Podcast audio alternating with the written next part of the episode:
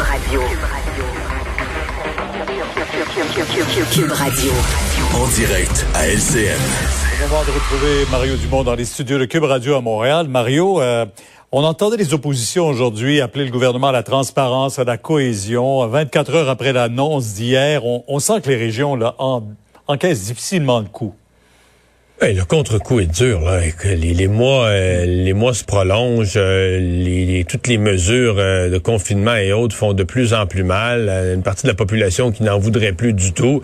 En même temps, bon, aujourd'hui, comme on dit, les choses se placent. je pense que les gens de la région de Québec ont vu les, les, les, augmentations de nombre de cas, le portrait dans leurs hôpitaux, comprennent un peu ce qui est en train de se de se passer. Je dois dire que j'ai beaucoup aimé la, la, réaction du maire Labaume, qui a ramené ça en disant, d'abord, pensons, entraide, là, pensons à nos restaurateurs. Lui a dit, moi, je veux, ce soir, demain soir, samedi soir, je vais aller au restaurant. Ils ont des stocks, des inventaires à écouler.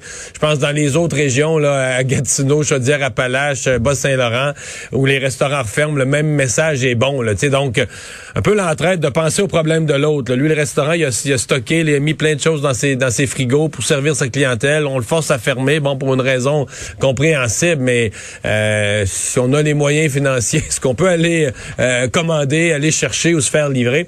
Donc, c'est un peu ça l'esprit qu'il faut avoir.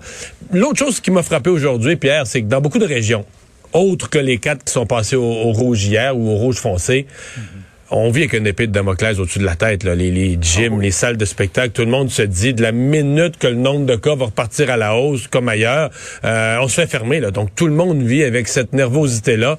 Donc c'est, c'est, dur pour les quatre régions, mais c'est assez dur pour les autres régions aussi qui sentent cette, cette nervosité, cette pression-là.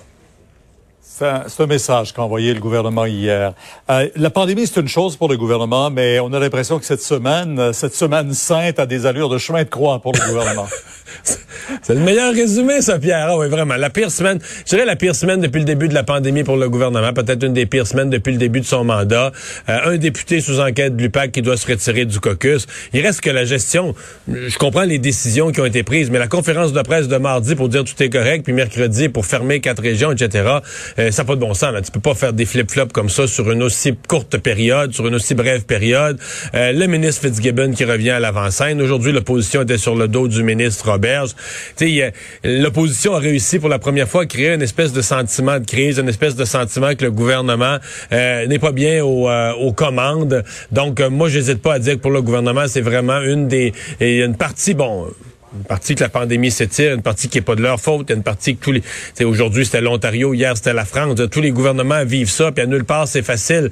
Mais outre le, fond de scène de, pandémie qui est difficile, il y a une partie qui est due au gouvernement lui-même, et euh, donc euh, certainement que durant le congé pascal, le congé de Pâques, M. Legault euh, va devoir regarder tout ça, la cohésion dans son équipe, la cohésion des messages.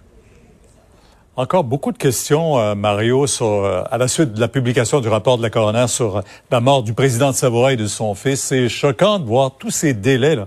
On parle hmm. quand même de 15 jours avant que l'on retrouve l'épave et les victimes. Moi, Pierre, depuis euh, depuis le rapport de la coroner hier, mon cœur de, de, de, père est hmm. déchiré, le saigne. Je peux pas m'imaginer que ce jeune garçon-là était vivant. On sait pas pendant combien. On dit des heures.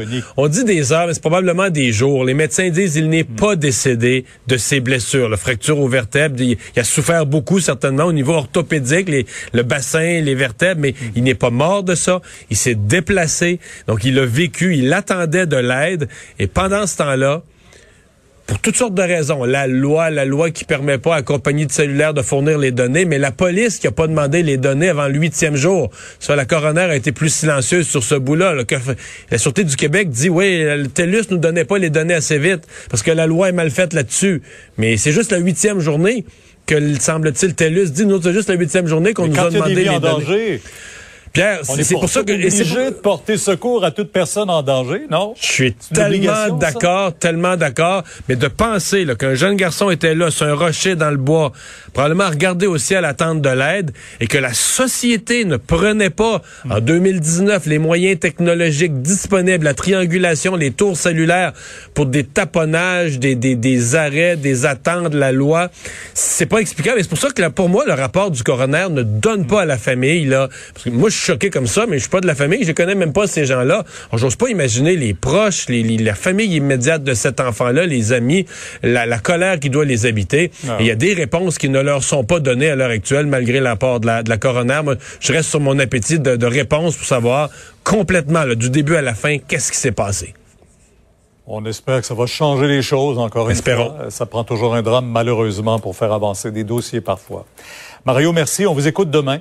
Au revoir. À LCN dès 10 heures.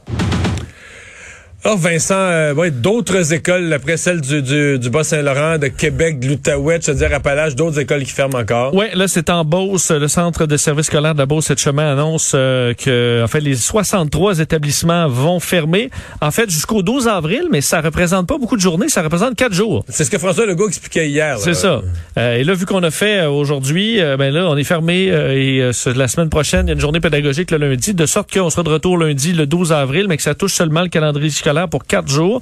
Euh, mais, il y avait beaucoup de cas dans les écoles de la Beauce. Je les voyais passer dans les derniers jours. Oui, parce que je veux dire, Appalaches, évidemment, un gros chiffre qui est élevé. Le 86 nouveaux cas. Pour la Beauce, euh, on parle quand même d'à peu près 33 cas là, différents MRC de la Beauce et c'est en forte hausse. Alors, on veut éviter ça. Tandis qu'à Bellechasse, les de chemin, c'est moins pire.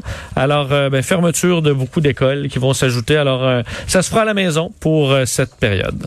Et nous, on n'est pas en onde à Cube Radio demain. Moi, je serai LCN, mais ici à Cube Radio, on est en programmation de balado demain. Quelle météo nous attend pour le long congé de Pâques? Oui, il fera beau quand même. C'est pas de température super chaude, mais là, on, écoute, on sort de l'hiver. Demain, Montréal, Québec, le soleil, nuage, 3 et 1 degré. Mais ça va monter. De 1, il fera soleil, euh, peut-être quelques nuages, mais en général ensoleillé pour tout le long week-end. Je voyais Montréal 8 samedi, 11 dimanche, 12 lundi. Ça va dans la bonne direction. Ça va dans la bonne direction pour au moins en profiter pour notre petite marche. Ben, je vous souhaite euh, joyeux congé de Pâques. Euh, j'espère que ça va bien se passer euh, pour vous. Soyez prudents. Merci Alex à la recherche, Sébastien à la mise en onde. On va vous retrouver mardi. Sophie Durocher s'en vient et on vous laisse sur le congé de Pâques avec la recommandation bien d'usage pour cette année.